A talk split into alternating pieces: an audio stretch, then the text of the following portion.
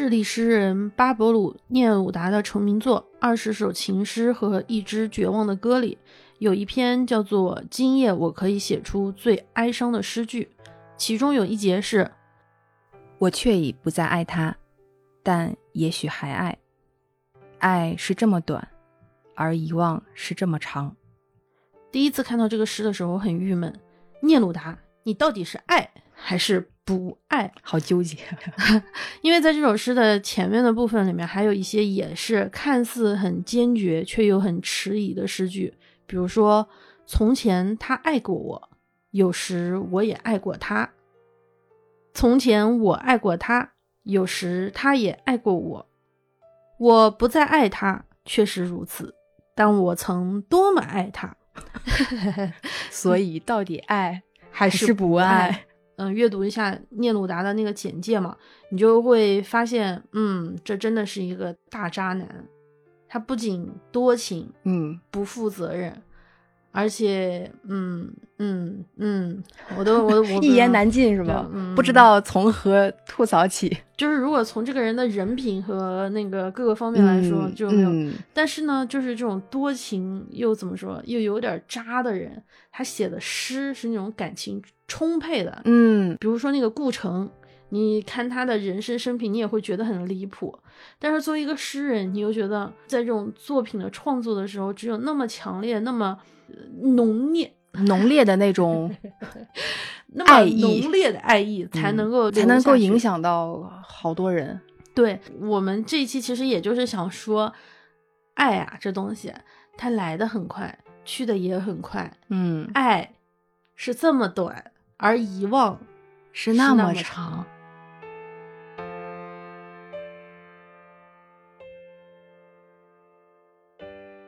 有的时候让我都忍不住。自问我是不是其实内心也有一个这样的声音，对一个具象的小细胞存在，仿佛爱意随风起，风止意难平。爱像一阵风，吹完它就走。这是什么节奏？谁都无可奈何。之前也有很多那种特别流行的话是说，所以爱会消失的，对吗？对呀，就是会消失啊，要不然呢？爱还能一直在啊。大家好，我是又博爱又不爱，爱来的很快，但消失的也很快的冷酷憋笑。大家好，我是艾瑞斯。这个反差，这个坑给我挖这儿了，我跳进去了。大家好，所以爱会消失的。大家好，我是艾瑞斯。艾瑞斯，这期就还蛮蛮有意思的，就总觉得嗯，有那么多爱的时候，但是不爱的也真的是非常非常快嘛。那这个爱，它有不光是爱情。以我们俩的感情，以我们俩的感情经历，这一期节目填不满，所以我们应该把它就是放到更升华到博爱上面。对对对，真的就是这种爱不一定是爱情，人和人之间的那种羁绊，有可能也是你喜欢某种东西。我觉得我们生活中有太多这样的例子了，比如说我前段时间不是说看那古偶和那叫什么来着现偶吗？你是不是已经不爱了？那个我看到第十来集的时候我就不看了。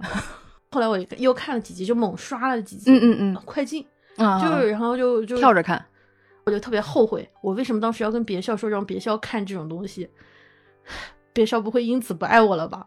就我看了，我看了，啊但是我气了，那我我能理解你，我能理解你。就就就是那种感觉特别明显，嗯，不像是比如说有一些剧，比如说《泰拉索》，我现在还是会跟别人说，哎，这个很好看。对对对。我就看《重力吧少年》，我现在还是会跟朋友持续的在讨论。但有些东西来的很炽烈，真的很凶猛哎。但是这种东西吧，就比如说像偶像剧这种东西，它就是主打一个上头，走一个流量，就不仅是那个热搜的流量，可能也是某一种在你的心绪占领你的时间，让你大把大把时间沉沦在里面。这种东西，咻，所以爱会消失的。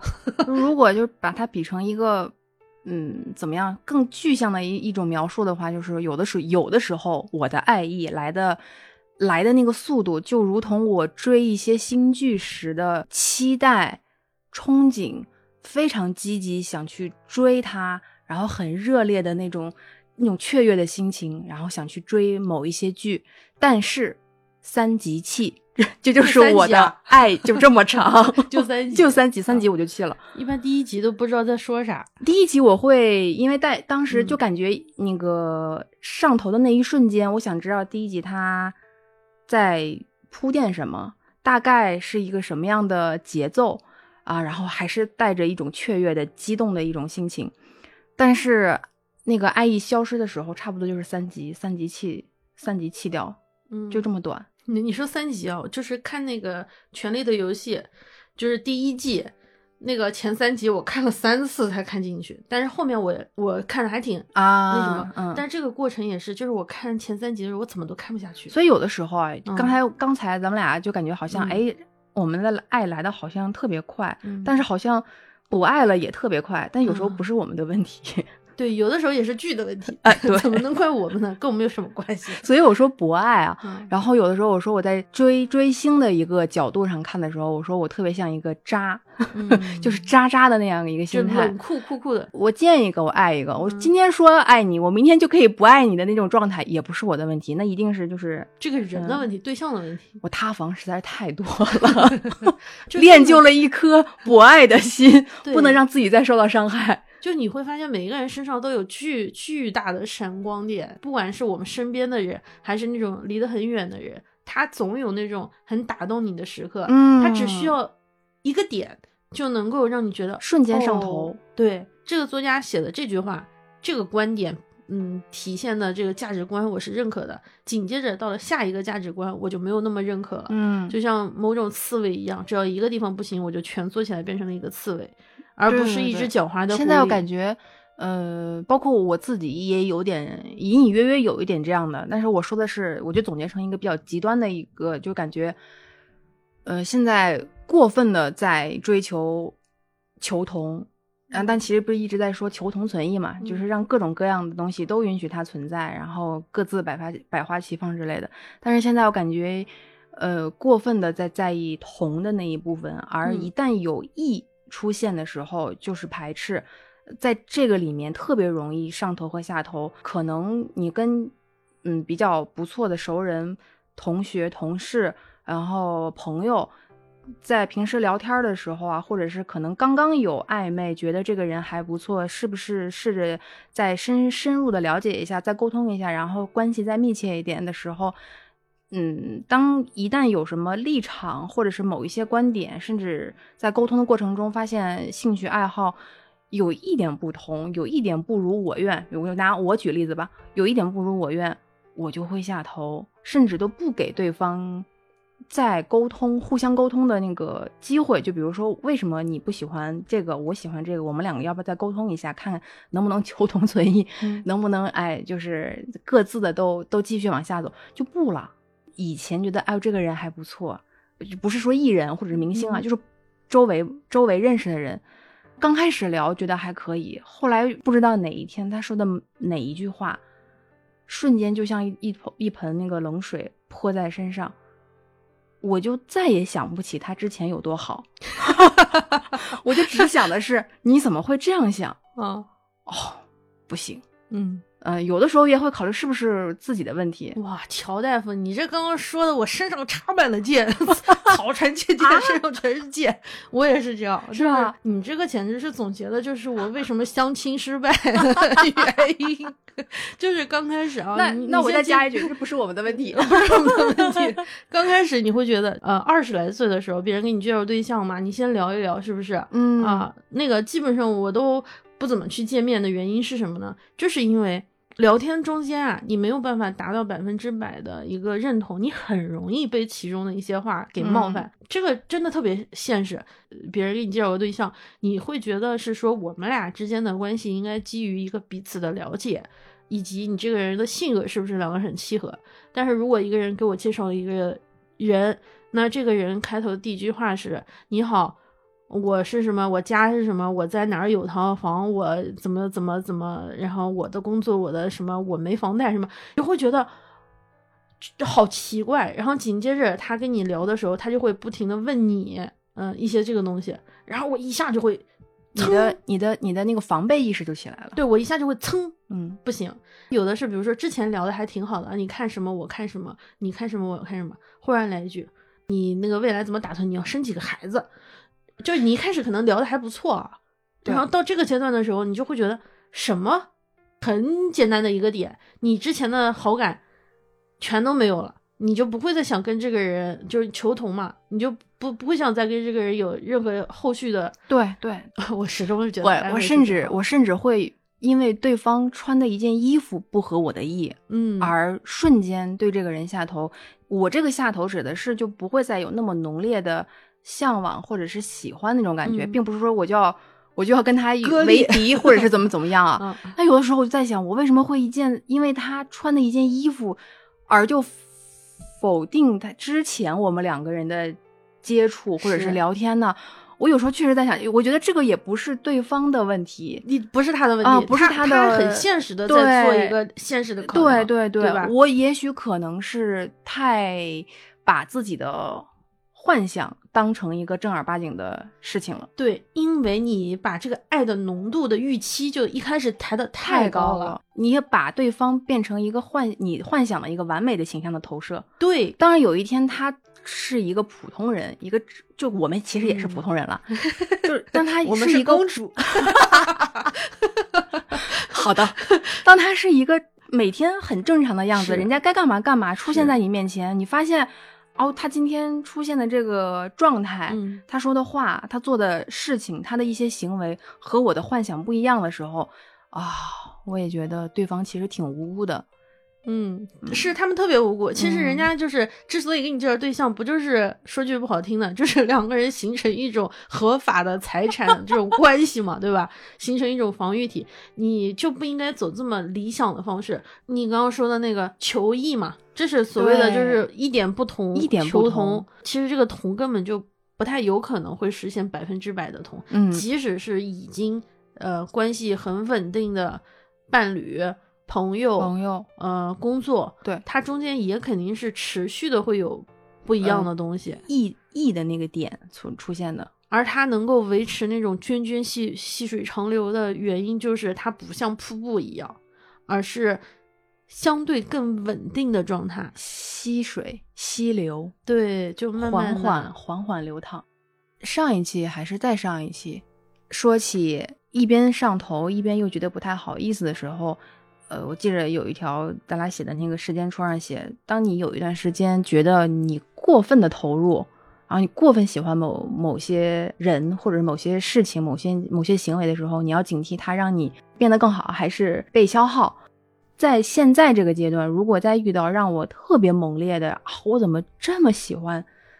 你怎么就这么的契合？你就是某一些事情、某一些人，或者是某一些什么作品啊，乱七八糟各种东西，怎么就这么符合我的胃口的时候，我会下意识的自己的躯体有个反应，就是哦，不行，嗯，我要克制一下，我要缓缓的走入你，嗯我的缓缓的进入到这个这个氛围里面，不能一竿子把自己猛扎进去，然后我感觉自己就迷失了。对，这就这是我目前追星的一个心得。对，这就跟那个喝水一样，哇，你现在好渴，然后你看到面前有一有有一杯水，你不能立刻去喝，说不定会很烫，嗯，说不定是昨天的，对吧？你你还是得稍微试探一下，对对对对对然后再决定喝，喝了之后。喝多少？对你不能一口闷，一口闷其实完全不解渴。真正解渴的方式还是小口小口的慢慢喝。这种方式不仅能解渴，而且能让你看上去也更优雅。然后不是说吃的嘛，我不知道你有没有过，反正就是我经常会在吃了很咸很辣的东西之后，我就立刻很想吃一点甜的，因为在这个集集中的时间里面，呃，半个小时一个小时里面，我吃了太重口味的东西，所以我会异常的渴望来一点甜甜的、淡淡的、清爽的。嗯，总要来点水果给它压一压，或者来点奶茶给它稀释一下，这不也是一种，呃，强烈的刺激之后，你总需要另外一种刺激来平衡它嘛。嗯，我也在想，为什么我会爱来的那么快，去的也那么快？先先说爱为什么来的那么快，我觉得不是我的原因，是花花世界，对对，大千世界就好多东西它太多了，所以我没有办法抵抗这些东西，虽然我是一个有意志的人类，就是真的有好多东西可以看。我我经常会感觉时间不够，有好多东西可以看都看不完，对，好多东西可以了解都了解不过来。恰好有一个机会，哪怕我不去主动，当他一个好的东西出现在我面前的时候，我就是会被吸引啊。嗯，我觉得这是很正常的，很正常的，作为人该有的一个帅哥，一个美女，当他出现在你的面前，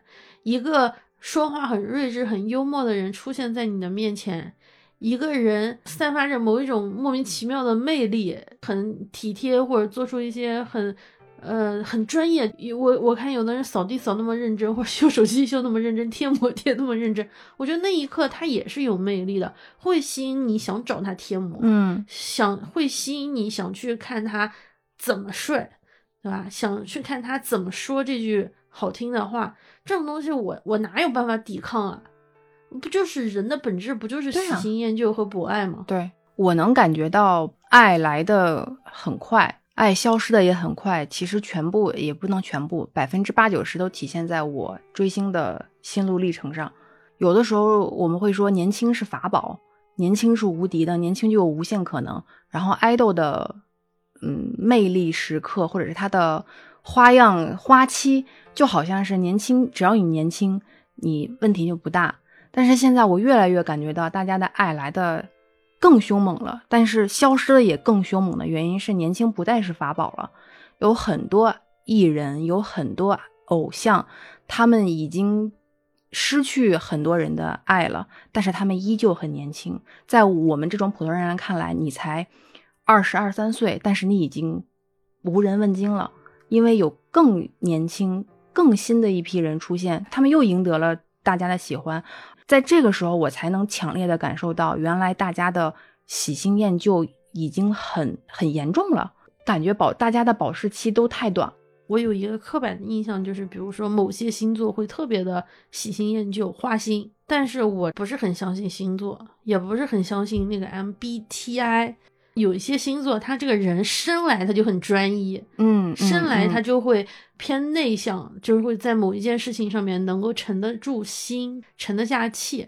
你觉得这个，就是比如说星座呀，或者是某一种测试的那种，嗯，性格，是真的会影响到这种爱来的快去的也快的情境吗？首先，我就不信这个，嗯，哪不太信这个？我。我可能中学的时候会比较和大学的时候会比较在意星座，不太在想把自己圈在星座描述里面，或者是某一些性格测试里面，或者是某一些标签里面。所以我觉得这就是你自己的问题，不要赖给星座，嗯，不要赖给某一种什么人格。与其说是什么星座和这个什么，还不如说是人性哈。对啊，人如此如此之复杂。可能前一秒和后一秒的想法立刻就有不同。之前我们不是聊了吗？今天是朋友，明天就不是了。这里面不是说像个一张纸翻面就翻翻过去了，但不能用十二个星座的十二段话就把你整个人概括了，或者是某现在可能会有更具体的、更科学的、更全面的。呃，分析来证明大家是什么类型的风格，或者是什么什么标签，看大家符不符合。我觉得我不想被一两段话就把我概括了。我以前也特别爱星座，那个时候没有现在的性格这个流行，那会儿说就就流行星座。我有时候觉得自己以天蝎为傲，就感觉所有天蝎座的人都特别的有魅力，都特别的性感，都特别的冷酷。无情，但是怎么怎么怎么怎么样，就感觉他说的优点和缺点，你听着都像在夸你一样。但是有的时候，一些人会把这个真正当成对你人的一种评判的时候，你又会觉得特别的无辜和委屈，因为我不是那样的人。你说我是一个特别阴狠的人，你又没有了解我，咱们俩之间什么都没有发生，你就很武断的说，因为你是天蝎座，所以你是一个冷酷的人，一个冷血的人，所以我们可能不适合。然后我和天蝎是相克的。我觉得这也太简单了，你就把我概括了，或者是我把你概括了。我不喜欢这样，但是我的朋友们如果喜欢研究这些东西，我没有问题。你就尊重，对 我就是追求求同存异。是，但是这个点在于，一旦你相信星座，你爱上了这个东西，你就会越来越信，越来越信，好像这个一旦你爱上了这样的东西之后，你就走不出来了。你懂我的意思吗？我懂，我懂。然后像我这种人，我信一下我就不信了。我了解一下，我就不了解了，反复对对对，像我们这种人，就不如另一种，他持续相信这个东西，他愿意持续给他自己洗脑。那我觉得也可以。对对对，就是就我觉得好像就是两种性格，你不能完全概括，但不是在所有的事情上都这样。但是好像在有一些的时候，如果就是我这么说吧，你能够迅速的切割那些塌房的呃你喜欢的那些艺人，嗯，你也可以放到生活生活中。可能比那种迟迟的在自己，呃，那个本命没有，就是他不愿意走出那些人，你们拿到现实生活中，你可能也会更容易走出来，嗯嗯嗯，更容易情商疗愈。那有的人可能他就会持续的。我有一个发现是，我现在还有联系的，比如说小学、中学，嗯，大学同学。其实都不是当时跟我关系最最最最最好、最最最最最浓烈的那一个，嗯，相反，好像都是那个跟我关系还不错，但没有那么那么强烈的羁绊的人，嗯，是因为可能我们彼此可能期盼彼此给到的东西更少，所以就是我们很容易对彼此满足，但同时我们又始终对别人保持好奇。我我在想这个，我没有一个确切的答案。我每次当我就是比如说回家嘛，嗯，跟那个老同学见面的时候，他们就会说：“哎，你以前关系特别好那个他，你知道他最近怎么样吗？”我说：“我不知道。”就以前可以好到就是天天一起上学放学，上厕所都一起，每天恨不得回家了之后还发短信、写信、写日记。嗯，可是隔了十来年之后，你会觉得，就是现在我们可以完全没有任何联系，也没有觉得是说。没有你，我过不下去。嗯嗯嗯，好像没有那种那么强烈的东西了。它来的特别快，去的也特别快。朋友是阶段性的嘛？每种东西其实它都是有那种保质期啊，最佳保质期。就好像在理所当然的认为，就应该在这个时间范围内要把它吃掉。好多东西感觉都有最佳的保鲜期，对，两个概念，一个叫保质期，一个叫最佳赏味赏味期限。对对对，说食物，有的时候它比如说，嗯，十月一号过期，嗯，我有的时候觉得可以拖到十月五号，就我个个人是的，是的，是的，就是我觉得没太差差别。对，但是比如说药物这些东西，我不敢啊，对，进行这种尝试，外形上面没有危险信号的。我有的时候就会，其实会，哎，就延几天就延几天吧。那隔了一两个月，我肯定就是还是要进行处理嘛。就是相相当于这种，我会人为的把它的嗯保质期或者是一些期限往后拖。就是这一期节目其实是我们呃三周年之际嘛录制的一个节目。今年我们没有录制什么特别节目，也没有制作什么周边呀，或者做一些别的企划，想过，但是后来觉得。嗯，就是没有必要，就是为了这个目的，嗯，而去做一件事情。这三年里面，我们越来越多出现了收听一百小时以上的听友，没有特别多，但是会 会你会感觉它是逐步上升的。当然有一直在坚持收听的人，然后中间也有离开、暂时离开的人。前段时间我又。收到说啊，我其实很久没有听你们的播客了，因为我在忙别的事情，然后给你来汇报一下大概的他的一个日常。就我觉得这是一个很正常的一个现象，不用过分纠结为什么。就我觉得可能是你发现了更适合你的事情，我觉得都是正常，都可以。有什么事情能陪着你就可以了。爱繁体里面不是有个心吗？嗯，后来简体字爱下面不是个有吗？我觉得。爱还是应该要有这份友，就是朋友的友。嗯，我觉得友可能就是一种相知，但又不会太理想化的存在。嗯，其实还是会随着时间和遗忘的曲线慢慢的消失掉。而我的那种喜欢的边际啊，边际效应，其实是在递减的。期待越小，它就越可控嗯嗯啊，嗯能有一点小小的戳人的那种温暖的感觉就好了，嗯，不需要炎热似火、热情似火，把所有的像那沙漠里你的一把火。激情都投入到特别特别喜欢某一件事情上。在这个过程里面，我觉得自己也是变得越来越贪心的。以前我觉得好像只要有人收听的话，嗯，我就觉得特别开心。我还记得就是第一次，比如说节目被推荐，或者是第一次订阅超过一万的时候，哇，好激动啊，能发好多好多感叹号。诚实的说，现在这种感觉没有那么强烈了，你也不会因为别人的一点批评，嗯，就是像以前那么在意。就以前会特别在意，现在就，哦，嗯，对，就是这样会。就会有那种感觉。我觉得这么多年，其实也是要感谢大家的那个包容、鼓励还有支持。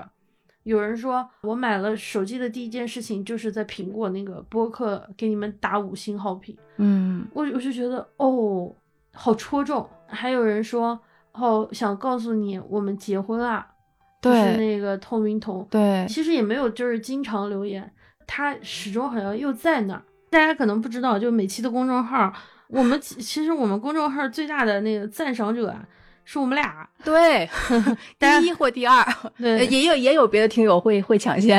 啊、我们会自己打赏的原因是我们俩其实是分别作为两个个体，对吧？对，在投向这个第三个东西，对对吧？嗯，我也不可能把我所有的钱都放到这边来，嗯一次性给他打个几个亿，把我全部的身家投出来那不行，啊，这也不行，对吧？我他就值得我一两块钱。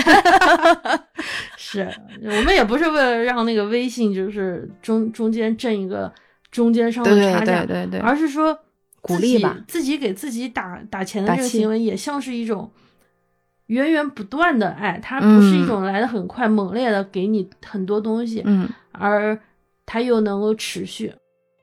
陆陆续续有听友会留言说，其实好久没听了，现在在集中的在补一些节目或者补怎么样，我觉得这反而让我更踏实一点。就是我觉得这是一个阶段性的，你可能这个阶段特别喜欢，然后下个阶段你有别的事情要做的时候，那你就去做你别的事情，然后突然间你又想起我们了。你过来听一下，然后跟我们像老朋友一样打个招呼呀，好久不见，嗯，我觉得这样就挺好的。嗯，那就让我们再次回归我们自己的初心吧，再来到最早最早的时候，我们的那一套结尾。对，好久没说了。你说就已经可以健忘到开头可以不做自我介绍，结尾就那么结也就结了就，结尾经常就莫名其妙的就结了。你们完了，我朋友我朋友朋友会反馈给我呀，你们就聊到这儿没了。对，这也是。那我们今天就回归初心，再用我们以前再再来到，爱开始的地方，对吧？对对对，用我们以前的结尾来结一次尾吧。今日份肤浅到此暂停，相信还有很多值得我们探讨的角度和方向。希望如果你喜欢，有任何想法，随时反馈给我们。我们的微博和微信账号都是现实肤浅，欢迎你来说说话。你可以在各大播客平台上搜索“现实肤浅”进行收听和订阅，订阅后可以第一时间收听节目。如果你喜欢我们的节目，别忘了在苹果播客给我们五星好评，或者是在小宇宙上和我们留言。要是你愿意分享给朋友，我们在这边远程给你鞠躬啦！愿我们保持沟通，共同讨论。